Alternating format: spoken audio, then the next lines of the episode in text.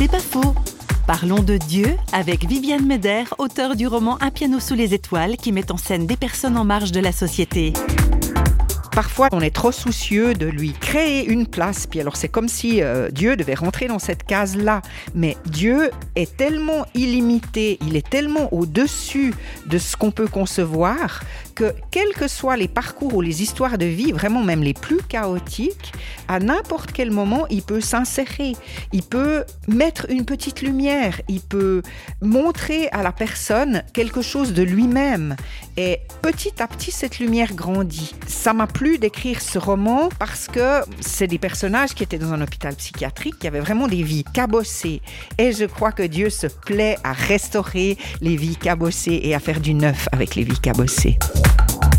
C'est pas faux, vous a été proposé par parole.fm.